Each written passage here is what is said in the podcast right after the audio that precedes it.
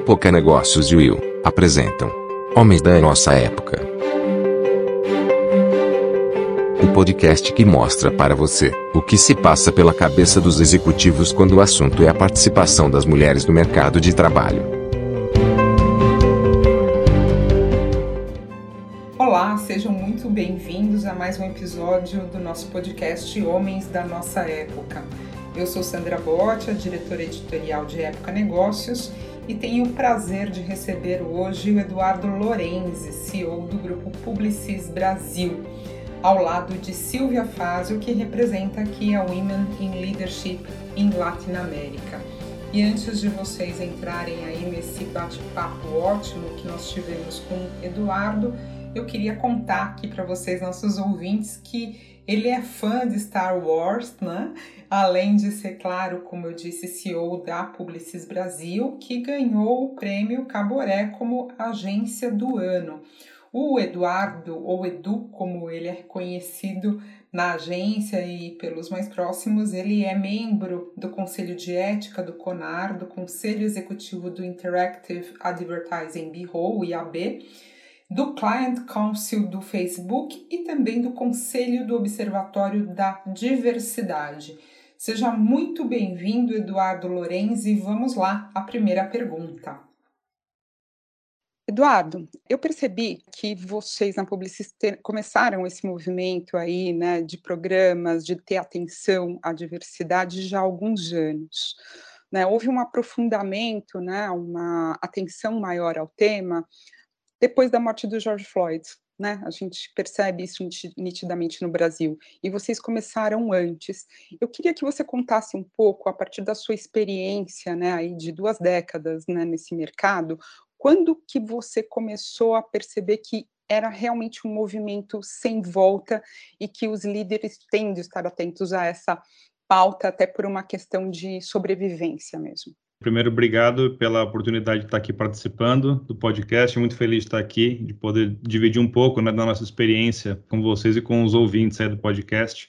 Essa questão que você falou de alguns gatilhos que fazem esse processo se acelerar, isso é um fato. E eu acho que, mesmo que a gente tenha esses marcadores, é importante a gente ter consciência que a nossa percepção, a nossa é, noção e consciência sobre isso, ela só vem crescendo e vem se expandindo. Acho que tem uma, uma noção que quanto mais você se aprofunda nesse tema, mais você vê que tem coisas para descobrir e mais coisas que você, na verdade, não sabe e precisa aprender, né? Então, é uma jornada ali de aprendizado constante. A gente tem comitê de diversidade na publicidade desde 2016 e logo depois disso a gente já começou com alguns projetos de ações afirmativas como Entre, que a gente pode falar mais em profundidade daqui a pouco. No caso de agência de publicidade, né, agência de comunicação, que é o nosso nossa finalidade aqui, a gente está, de certa forma, numa ponta né, da, da sociedade, muito próximo da sociedade. Né? Então, por a gente beber da cultura e ter que entender essa cultura para poder se comunicar com as pessoas, a gente está mais perto de algumas discussões, eventualmente, do que outras, outros setores. Então, acho que tem um lado da gente estar tá monitorando e vendo o que acontece, vendo o que as pessoas estão dizendo, vendo as manifestações culturais, etc., antes do que outros setores, porque é o nosso trabalho fazer isso. Então, acho que a gente talvez tenha o privilégio de estar um pouquinho na frente, né? É, é, nessa questão do que outros setores, porque a gente começou a perceber isso é, há mais tempo. E no caso da, da, da Publicis, eu acho que você perguntou por que, que você, como, que, como foi que vocês começaram antes, né, desse, dessa... Sim, sim, né, assim, estavam atentos aí com esse radar ligado, assim, muito antes de outras empresas, né. Sim, eu acho que tem uma, uma questão que caiu a nossa ficha, que é o seguinte, é, uma agência, como eu estava dizendo, ela tem que se comunicar com a sociedade, tem que dialogar com a sociedade brasileira, né? Então, você, para esse diálogo ser melhor, quanto mais você tiver dentro da própria agência representação e representatividade de vários grupos da que tão, fazem parte da sociedade, é, você vai ter insights melhores, você vai ter profundidade de, de análises, você vai ter mais textura nos comentários, nas campanhas, nos textos, nas imagens, do que se você não tivesse. Então, para uma agência, para a gente, o que a gente, se ligou, a ficha que caiu lá atrás, né, foi que para uma agência, diversidade não tem a ver com ESG, não tem a ver com ser bonzinho, fazer um bom papel de bom moço, bom cidadão, né? E, e fazer ações de diversidade. Para nós isso é estratégico, porque é, ele, ele melhora a qualidade do nosso trabalho. A gente tem um, um país onde mais da metade da população é composta por mulheres, onde mais da metade da população é composta por pessoas é, negras, pretas ou pardas. A gente tem é, mais de 20% de pessoas com deficiência e a gente não tinha essas pessoas dentro das agências. Então, como é que você vai dialogar com essa população se você não tem aqui dentro pessoas que entendem o que elas vivem, o que elas passam, como elas pensam, é, as realidades todas que elas vivem, os lugares de onde elas vêm, né? É, outra questão também é a própria geografia, né? Agências são, em sua grande maioria, é, as grandes agências são todas de São Paulo. E o Brasil tem uma riqueza cultural regional absurda, né? Granularidade cultural do país é absurda. Então também, né? Porque só é, agências tinham só, em via de regra, né? Aquele clássico, homens brancos héteros de São Paulo, né? É um, é, um, é, é, um limitador do nosso potencial criativo isso. Então, acho que a ficha que caiu lá atrás, porque a gente começou antes, né, do George Floyd perguntou, foi porque a gente percebeu que para nós isso era estratégico, não era, não era só uma questão de ESG ou de fazer um bom papel, ele era para tornar o trabalho da agência melhor. Sim, bom, ainda que tenha sido de forma pioneira, é, demorou um, um, bocado, né, para que as empresas realmente percebessem, se dessem conta, né, Eduardo? Vou dar boas-vindas aí para Silvia, né, que chegou aqui Bom uh, conosco. Bom dia, já passar a palavra para ela, Silvia. Eu acho que essa pergunta é bastante oportuna, né? Que justamente a indústria criativa, né? A gente tem aquela impressão é, de que atrai realmente a diversidade naturalmente, né?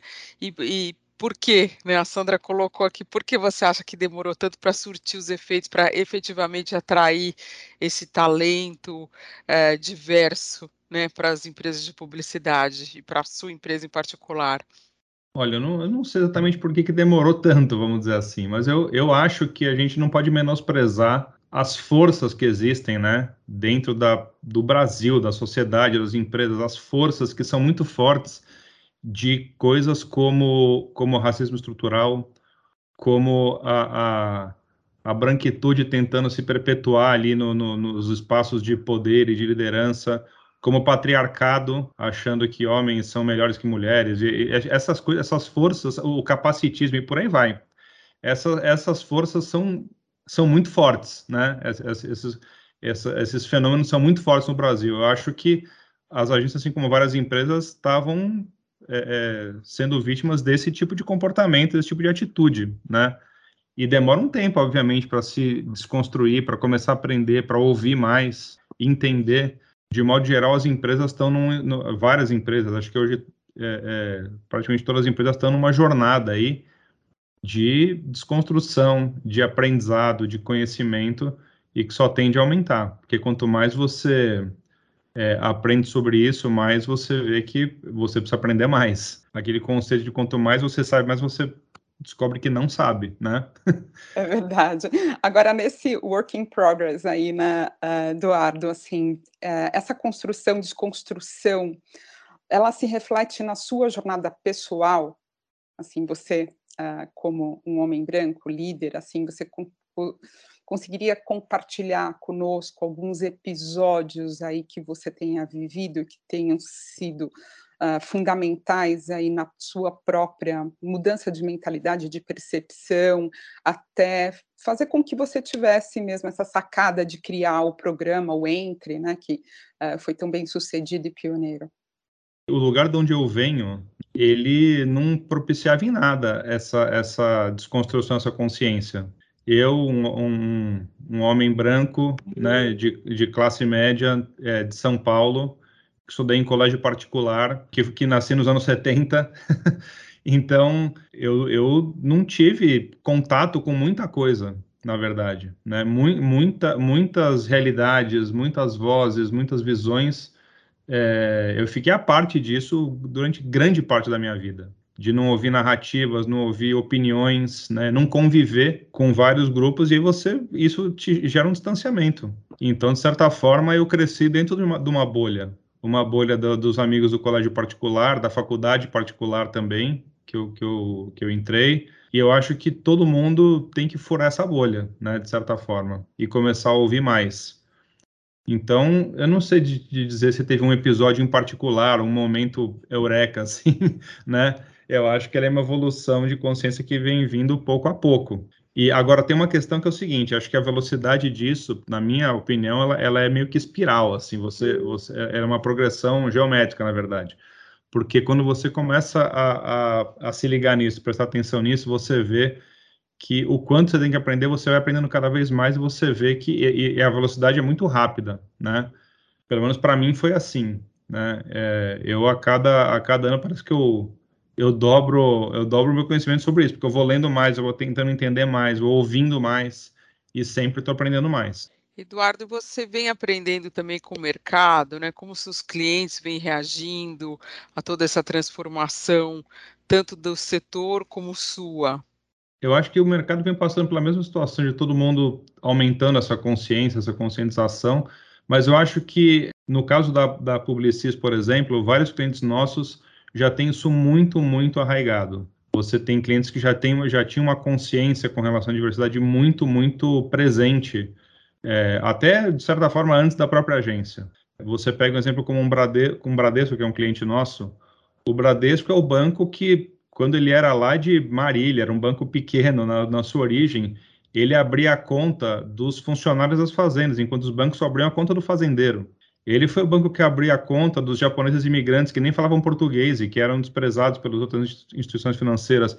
Então, ele é um banco que tem isso muito forte de inclusão. Né? É um banco que sempre, desde sempre, a rede do banco, ou seja, a equipe lá de gerentes, pessoas que, que lidam com o público, tem um calor humano, tem uma certa informalidade, sem perder nada de profissionalismo. A gente sempre fala brincando que um, um, um cara que sai da obra, um pintor que está com o macacão sujo de tinta, ele vai no Bradesco para descontar um cheque, fazer um depósito, mas ele não tem coragem de entrar em algum outro banco porque ele vai ficar constrangido, né? Então, assim, tem clientes nossos que têm isso muito arraigado. Outra empresa que a gente tem, para não ficar só numa empresa nacional, a P&G, né, a Procter Gamble, tem isso muito, muito forte, né, globalmente falando.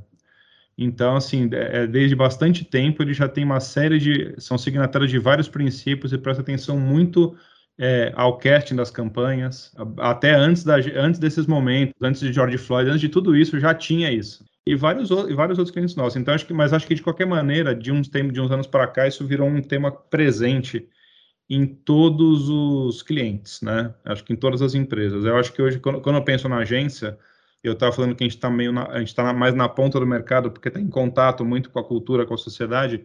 Para a gente, diversidade, ela tem hoje na Publicis três vertentes. Tem um lado que é dos próprios funcionários, ou seja, a gente ter dentro da agência né, e trazer é, é, cada vez mais gente diferente entre si, né, para poder ter uma, uma, uma, representação da sociedade brasileira. Do outro lado é o casting das campanhas, quem a gente coloca para representar os consumidores, né, dos, dos produtos e serviços dos, dos nossos clientes. E o terceiro é a nossa cadeia de valor, que a gente também vem influenciando, vem conversando com produtoras, com empresas de pesquisa, para que na, no time deles também tenha essa diversidade. Né? Por exemplo, a gente é signatário do Free the Work há vários anos. Né? É, uma, é, uma, é um princípio onde você se compromete a quando vai gravar um comercial e você está selecionando diretores de cena, você é, garante que pelo menos um, um desses orçamentos seja de uma diretora de cena, né? uma mulher para dirigir o comercial. Porque também tinha esse preconceito na publicidade. Então, você chama a mulher para dirigir o, filme, o comercial de batom, mas não chamar a mulher para dirigir, dirigir, o comercial de carro. Existia muito isso. Então, a gente é, aderiu a esse princípio e só o fato de você colocar sempre o orçamento de uma diretora, a gente descobriu muitos talentos, muitas diretoras muito talentosas e que não tinham, muitas vezes, uma chance. E a gente acabou tendo, nos últimos três anos, a agência que mais contratou diretoras de cena para fazer comerciais do Brasil, por três anos consecutivos. Então, eu acho que para a gente, diversidade, ela, ela, não pode ser só, ah, vou fazer meu papel aqui e, e, e o meu ofício dos outros não, não, interessa, né? A gente procura também estar tá sempre dialogando com os clientes e, e, conversando sobre os casting das campanhas, quem que vai representar a marca deles, o produto deles, e também a nossa cadeia toda de valor, né? As produtoras, com quem a gente se relaciona. Falando dessa cadeia de valor, você acha que é, também existe por parte dos clientes, você observa essa, essa demanda de, ah, preciso ter uh, uma gerente da minha conta, que pelo menos uma mulher uh, administrando essa conta no grupo, etc. Essa, essa cadeia de valor acontece também uh, por parte de demanda deles? Acontece, acontece e, e cada vez mais, né? Um, do, um exemplo que eu vou dar aqui é o TikTok, que é um cliente nosso, que é também uma, uma marca que tá, é, faz, permeia a cultura hoje, né? É, do, dos jovens, e não só dos jovens, de muita gente no Brasil. E o TikTok, para você montar um time para atender o TikTok, ele, eles têm uma exigência, assim, formal, né?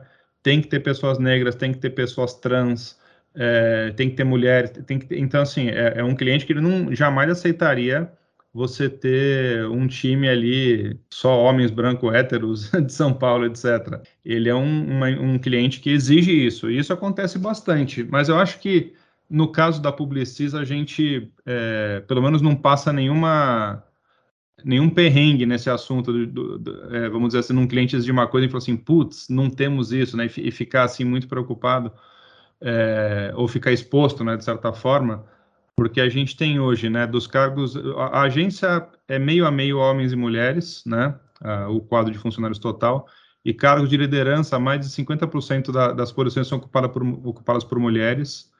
A gente ainda está muito atrás do que seria o ideal, mas a gente vem evoluindo bastante em outros grupos, representação de outros grupos também. A gente tem hoje cerca de 30% dos nossos colaboradores são pessoas que se identificam como pretas ou pardas e 18% dos cargos de liderança são ocupados por pessoas pretas ou pardas, né?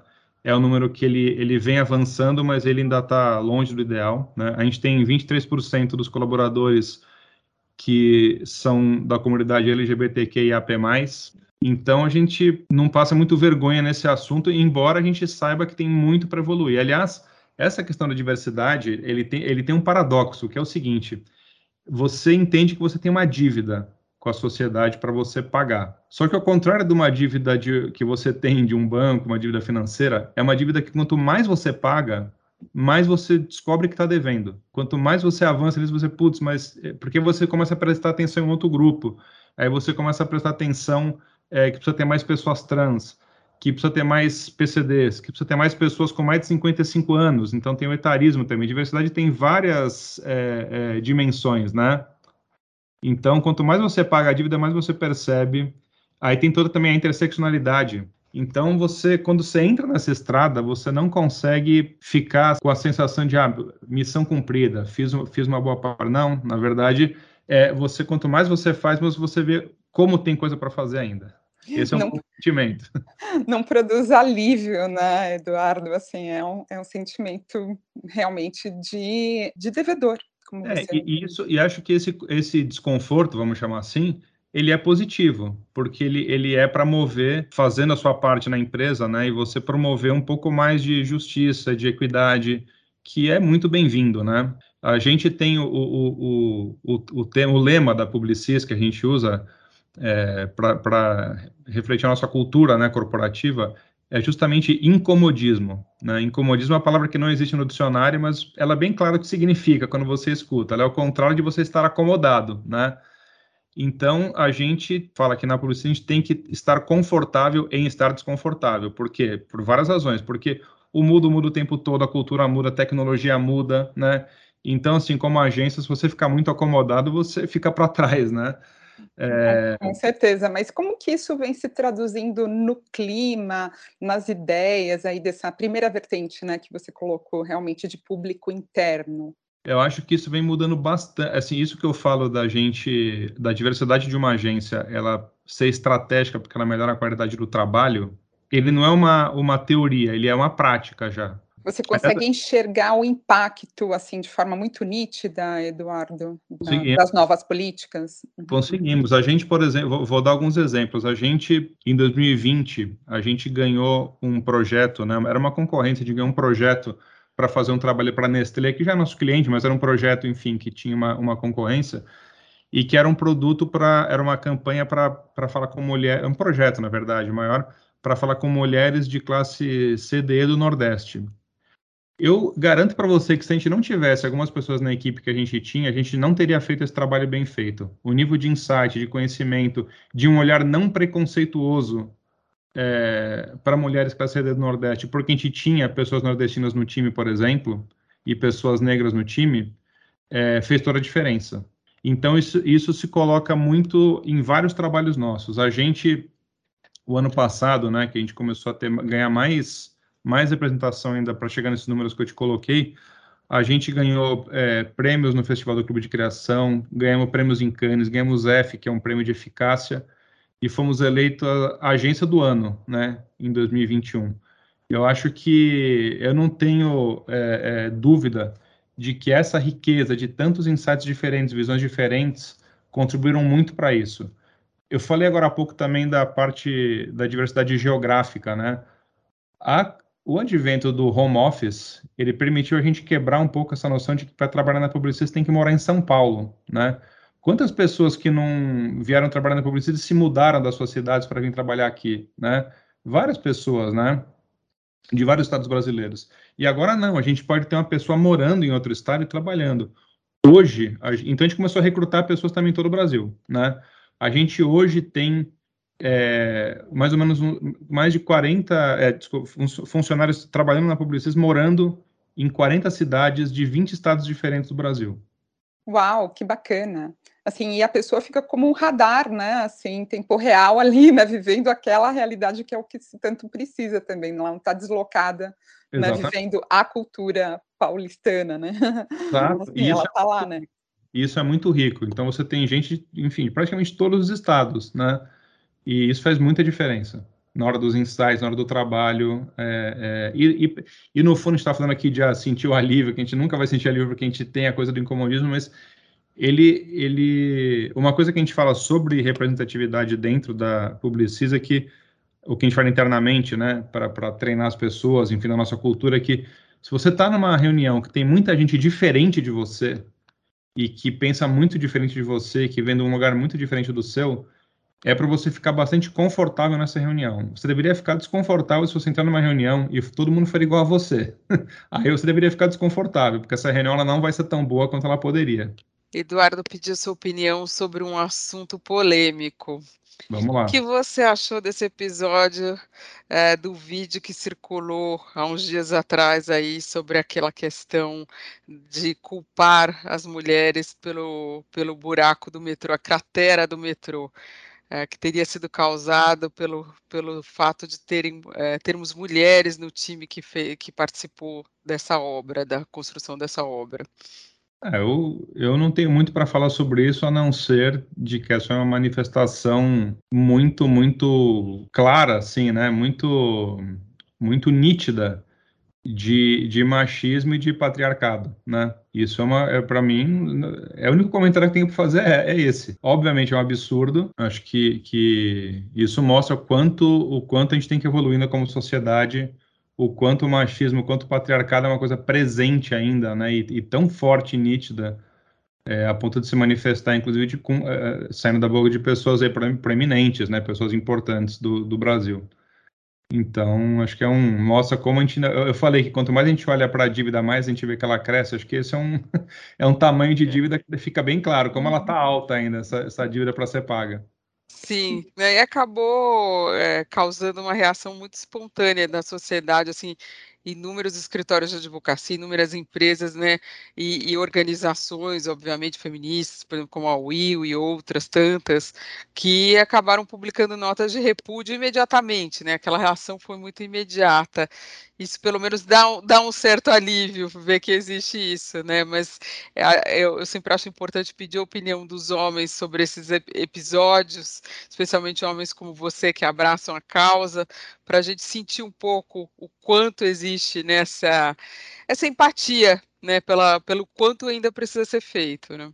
E, e, de novo, acho que isso é, é um trabalho de, de, muita desconstrução dos homens, na verdade, né? De pensar. Embora também existam mulheres machistas, né? Sim é, é, uma, é uma questão muito importante. A gente fez semana passada na agência, inclusive, uma, uma, uma atividade que foi muito interessante, que foi uma roda de conversa só de homens, né?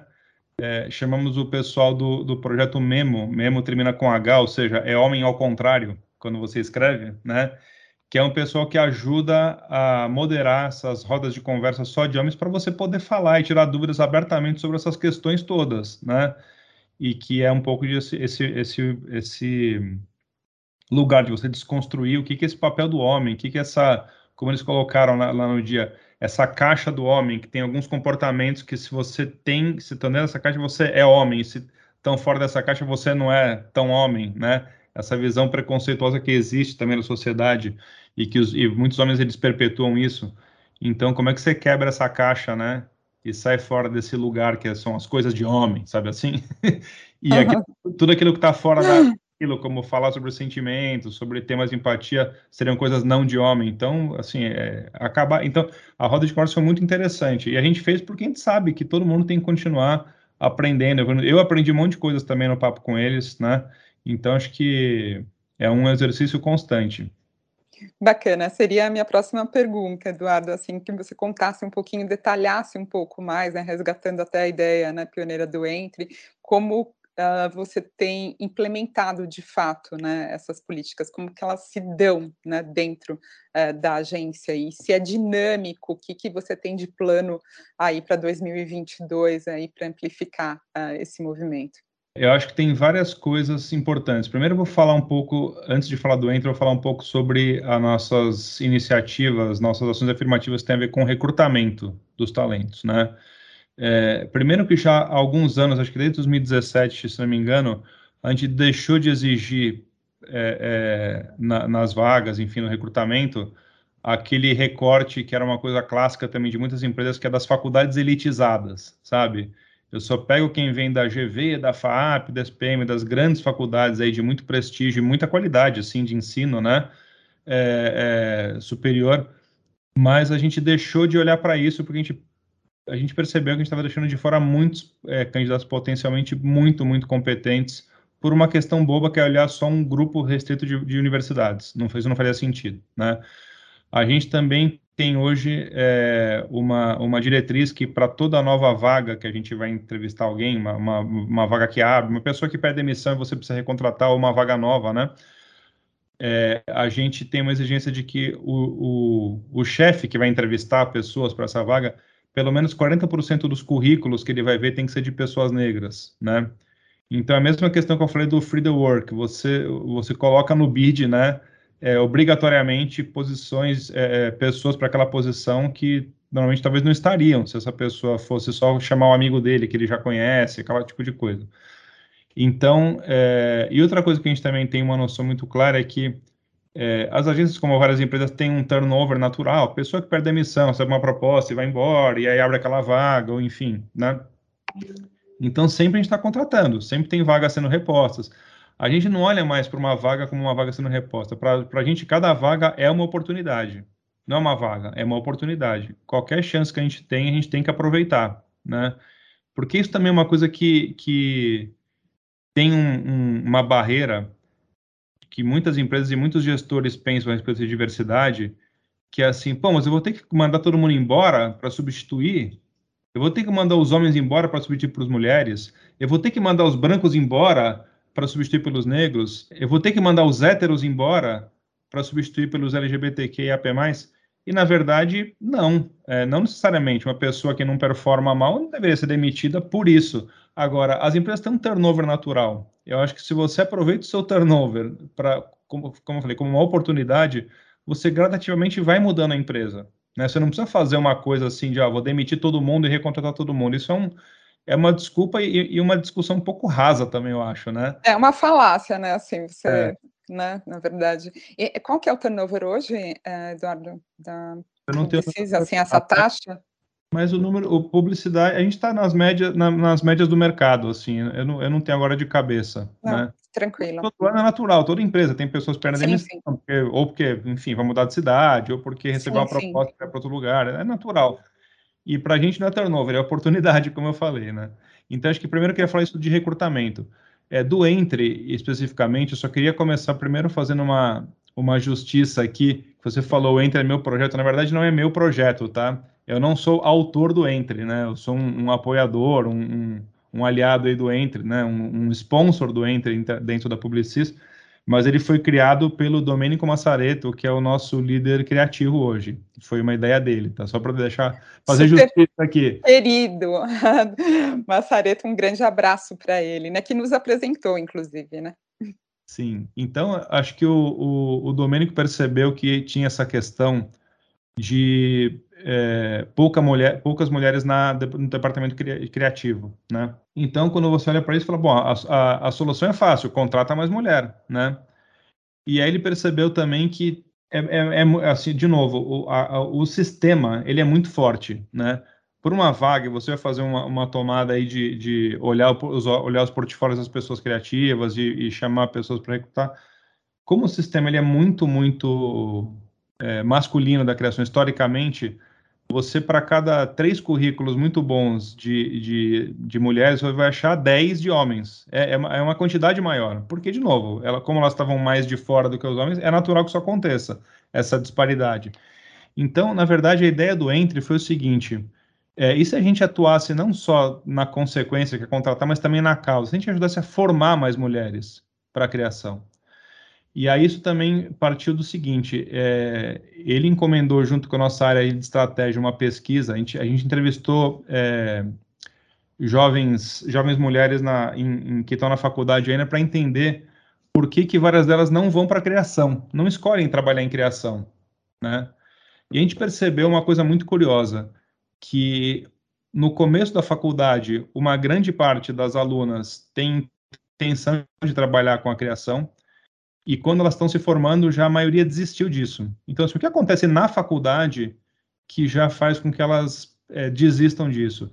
A gente percebeu que já elas já começaram a sofrer um, uma certa pressão para largar isso na faculdade. Então, assim, é, de professores falarem, ah, a criação é muito dura, você não vai aguentar. Ou então, assim, ah, você, você é bonitinha, de vir para o atendimento. Esse tipo de coisa a, a, as meninas ouvem na faculdade, não é nem na empresa, na faculdade, né? Ou então, assim, ou então, assim, você tem ideia de mulher. Como se ideia de mulher? Ideia tem gênero agora? Não faz sentido nenhum isso, né? E aí várias delas existiam. Então, a ideia do Entre foi a gente impedir esse bloqueio já na época da faculdade. Então, o projeto é, é um curso de formação em, em, criação, em técnicas criativas para é, alunos de universidade, assim que ele surgiu, né? Então, a primeira turma teve lá 30, 30 jovens, é, tiveram as primeiras três turmas, né, com 30 jovens cada, né, somando aí já, já 90 formadas pelo Entre, né, a última versão que a gente fez, que foi 2020, a gente decidiu fazer um recorte é, de só ter é, meninas que se identificavam como pretas ou pardas, né, e, e, desde a primeira edição a gente também tem uma, uma preocupação em que não seja só de faculdades elitizadas. Então, a gente teve, é, é, a gente montou entre, não só com essa nossa ideia, mas também com consultorias e com, e com parcerias que a gente teve da ONU Mulheres e do CERT, né? Que nos ajudou a, a, a pensar como é que deveria ser a seleção delas, como é que deveria ser essa representação dentro do, das alunas do Entre. Então, a gente teve essas três edições que formou 90 alunas, e aí o curso não é só de técnicas criativas, ele também tem uma parte é, de, de, de, vamos chamar mais soft skills, assim, né? De, de, sobre empoderamento feminino, por exemplo. Né? Na primeira edição, a gente teve uma aula de empoderamento feminino com a Adriana Carvalho, que era a diretora da ONU Mulheres na época, né?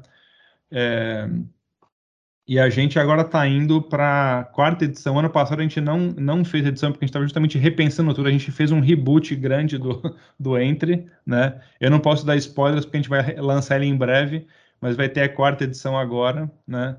Com uma série de novidades, né? Uma coisa que eu já posso falar de, de, de novidade, é, sem revelar muito, o pessoal vai ficar bravo, bravo comigo que eu estou revelando antes, né? Mas é ah, um pouquinho, pelo menos, né? É, para dar alguma coisa para vocês, né? Senão claro. Fica a gente vai é, estender um pouco a atuação do Ente, de certa forma, né? Em vez de, de dar o curso, ou seja, ele, ele, ele era recitar o curso, começa o curso, termina o curso, acabou o Entre. Aí você já pensa na próxima turma. A gente agora também vai ter uma continuidade disso, de ajudar essas pessoas, né?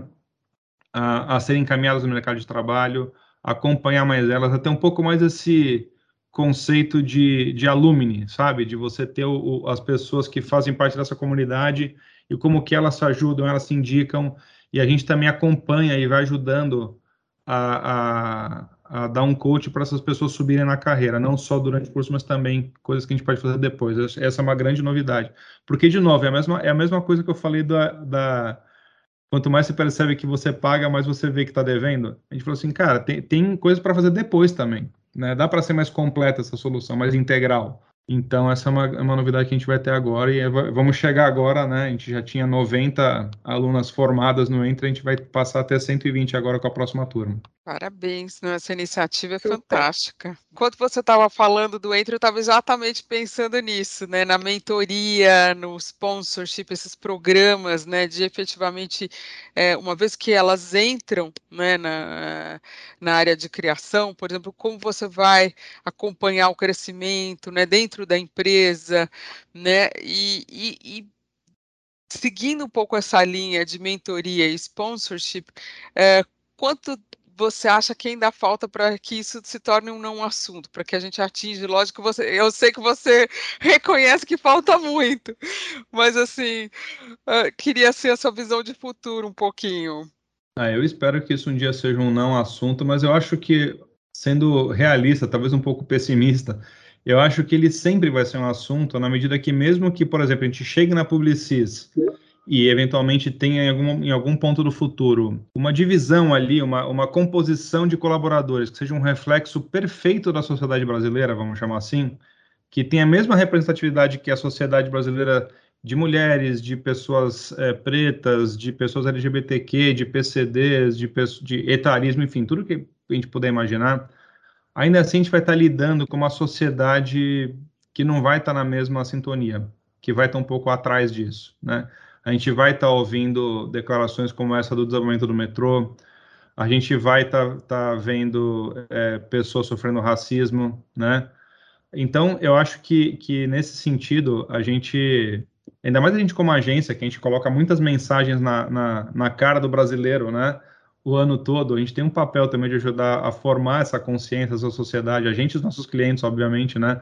Tem esse papel esse assunto sempre vai existir, porque mesmo que dentro das dentro da, de, da sua empresa, da minha empresa, a gente esteja super bem, vamos dizer assim, a gente vai estar tá, lá fora, o mundo vai estar tá ainda um pouco para trás, né? Eu acho que a gente vai levar muito tempo ainda. Eu não sei se isso vai se solucionar um dia, mas a gente tem que fazer o nosso papel e, e, e, e no fundo, ter pressa. A gente tem que ter pressa para resolver, né?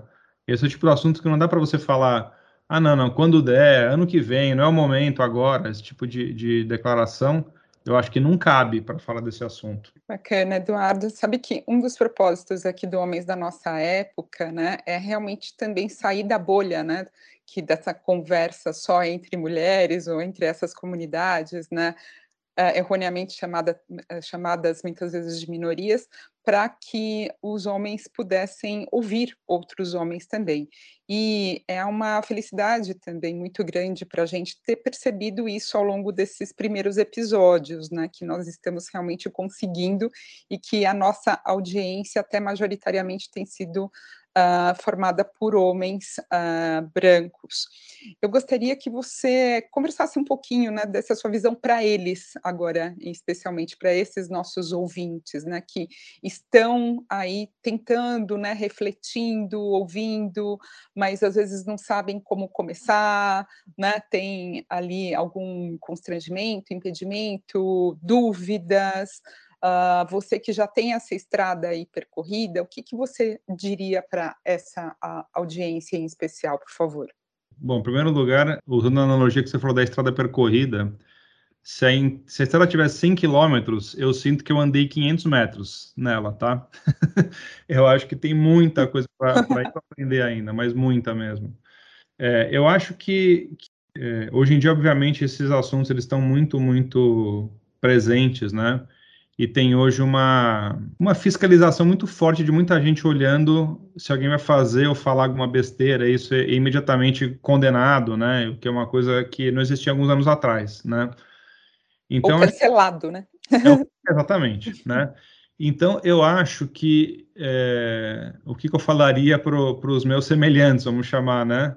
Para os homens branco héteros aí que estão em posições de liderança, eu acho que muitas vezes essa situação do cancelamento, do, da fiscalização, né, do, do, do, apontamento de dedo muito, muito rápido, ele às vezes retrai algumas pessoas de, de, ter um, de ter um certo medo desse assunto, de verdade, né? Tem um receio de entrar, um receio de, de e, e, na verdade assumir uma postura defensiva, né? Eu acho que, de novo, é, é eu acho que é uma questão de atitude. Não dá para, não, não tem problema você assumir o que você não sabe um monte de coisa. Não tem problema você assumir que você está é, tá um pouco de fora dessa conversa e começar a entender uma série de coisas que, que de novo, não, não é por mal, mas não, não fez parte mesmo da formação de muita gente, né? Entender é, que você é uma raça, por exemplo, você é uma, você é uma raça branca. Você, racismo não é uma coisa do, de, de negro. Você é uma raça também. entender a branquitude no sentido de um sistema, né, que se perpetua no poder, né, é, assim como o patriarcado. Então, acho que tem, é, eu aconselharia essas pessoas, a, a, a esses, esses, meus colegas aí, a lerem, a se informarem, a, a, irem atrás de conhecimento. Tem muito livro, tem muito site, tem muito autor, autora, é, tem, tem muita consultoria que ajuda, ajuda nisso né? É, eu citei aqui o, o, o, projeto Memo, citei CERT, né? É, tem, tem, tanta gente que faz tanto trabalho, né? Carreira Preta, tem tanto, até em recrutamento, assim, onde é que eu vou achar as pessoas? Para tudo tem solução. Tem gente que sabe fazer, tem gente que pode te ajudar nisso, né? Então, assim, a, a, a lista é muito grande de, de por onde você pode começar. Eu acho que o, o importante é começar, né?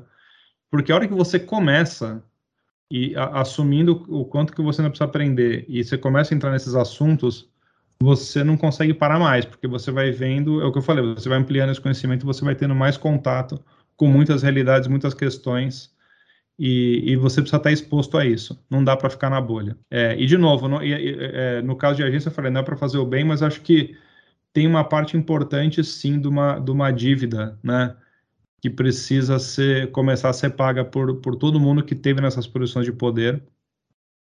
E, e é, se você não pagar, uma hora ela vem com juros, né? Ela, a dívida cresce e cresce com juros. Então, assim, é melhor começar a pagá-la antes. Não deixe para pagar, depois vai acumular, vai, vai, vai, vai tendo juros. É que nem a dívida do banco.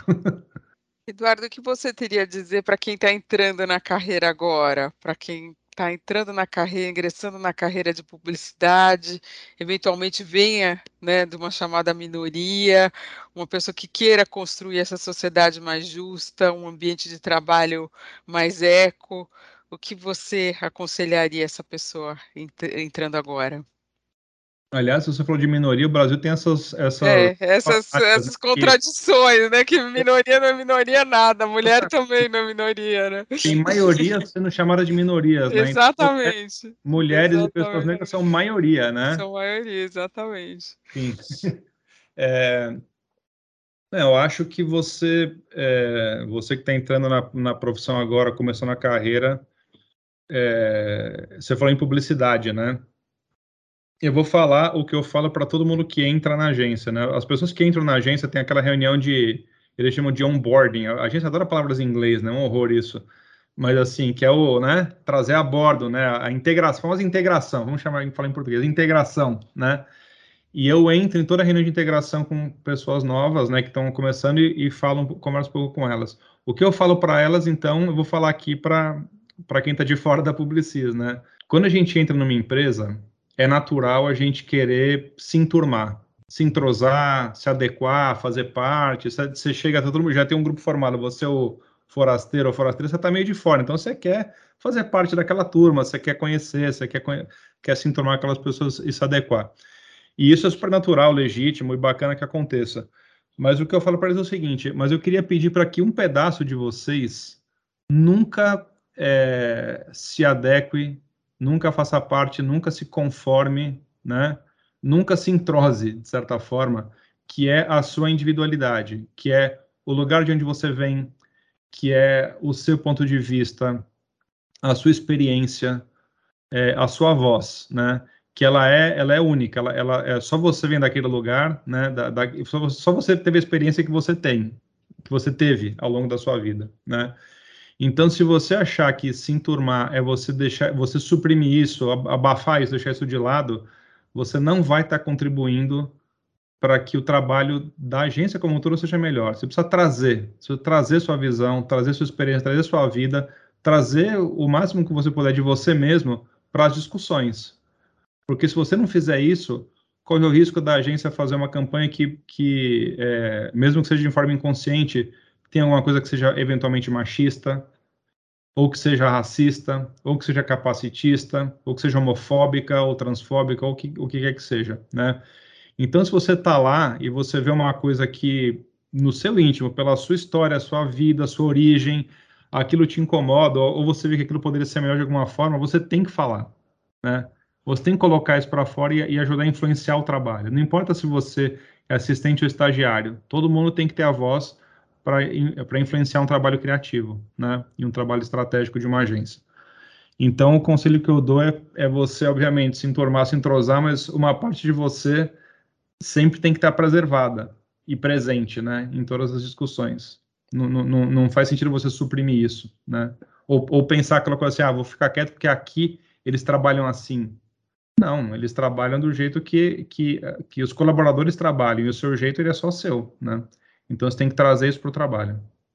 É que é muito comum, né, quando você entra numa empresa em busca de aceitação, né, assim, essa conformidade ou a timidez, né, e o que você está aconselhando aí, né, Eduardo, é que as pessoas tenham coragem, né, coragem de ser elas mesmas, né, de ter uma voz respeitando aí a sua própria história. Me faz aí lembrar né, daquela frase de Goethe, que é bem inspiradora, que coragem contém genialidade, poder e magia, né?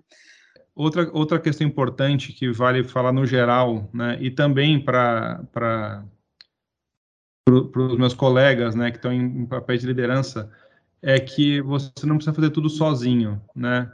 É, tem muitas parcerias que você pode fazer e, e coisas que você pode aderir para te ajudar, né? Eu vou estar aqui, por exemplo, uma iniciativa feita pelo, pelo Conselho de Clientes do Facebook, que eu faço parte, que é o Projeto Goma, que é um projeto maravilhoso de capacitação da carreira, né, de pessoas negras para cargos de liderança. Então, assim, o Projeto Goma é um, é um típico exemplo que ele já está pronto, você só precisa aderir a ele e fazer parte, né? E aproveitar esse, esse, essas trilhas todas que eles já criaram. E assim como eles têm vários outros, várias outras iniciativas que já estão prontas no mercado, você precisa chamar essas pessoas, na verdade, para trabalhar com elas, né? Então, acho que não deveria ser uma, uma, uma noção de, você tem que com, começar a construir do zero essa casinha aqui na minha empresa. Na verdade, a casa é meio pré-fabricada, você pode comprar já parede pronta, o telhado pronto, tudo, tudo pronto de vários parceiros, e trazer eles para dentro, né? E dividir talvez um pouco da autoria, do protagonismo, que hoje em dia é muito natural, né? E ser mais um integrador aí de soluções e trazer isso tudo para dentro, porque você consegue fazer isso mais rápido do que você ter que criar do zero e formar uma equipe do zero e conscientizar tudo do zero, né? Então você pode se apoiar em muita coisa existente que tem hoje já. E queria só também aproveitar, é, falar rapidamente, fazer, fazer uma propaganda, já que a gente, a gente não perde o cacuete, né? De fazer. é, propaganda aqui do, é. do, Observatório da Diversidade na Propaganda, que é uma entidade que foi criada recentemente, é uma entidade que saiu é, através de uma polêmica, né? O ano passado teve uma, uma polêmica na Câmara dos Vereadores de São Paulo de um projeto de lei que queria proibir que propagandas é, mostrassem pessoas é, da comunidade LGBTQIAP+, e isso gerou uma revolta, um movimento muito grande de clientes e agências, né? Acho que o mercado todo se uniu, teve muita comoção em torno desse tema, e de lá saiu o, o Observatório da Diversidade na Propaganda, que é uma entidade que vai ajudar a monitorar, a educar e ajudar as empresas a, a, a se desconstruírem, a ter uma, uma comunicação mais inclusiva. A Publicis é uma das, das agências fundadoras do Observatório da Diversidade, né? Eu estou no conselho deles, apesar de ser um, um homem branco hétero, é, eu estou no conselho dele junto com várias pessoas e a gente vai começar um trabalho bem forte agora, junto com Ariel Nobre, com e nomes como Felipe Simi, que eu sei que vocês já conversaram, é, disso acontecer. Né? Maravilha. Assim, conte conosco também para dar visibilidade, toda a visibilidade aí para esse programa e as iniciativas que virão. É, e queria aproveitar e dar o parabéns também aqui para toda a comunidade de pessoas criativas, né? Que na última eleição do Clube de Criação de São Paulo votaram na chapa que era conhecida como chapa preta, que era uma chapa para toda a diretoria do Clube de Criação só formada por pessoas negras, né? É, a publicista também apoiou essa candidatura antes, sem ter garantia de que ela seria vencedora, por acreditar mesmo, né? E eles se sagraram ali campeões, né, dessa, dessa eleição e hoje estão dirigindo o Clube de Criação. Então, hoje o Clube de Criação de São Paulo, né, a, o Departamento de Criação, a criação das agências, que é essa, essa instituição tão forte, né, ela hoje a, representa os líderes de classe, né, os representantes de classe são todos negros. Então, isso é uma coisa, é, foi um avanço muito importante que o mercado publicitário teve também em 2021.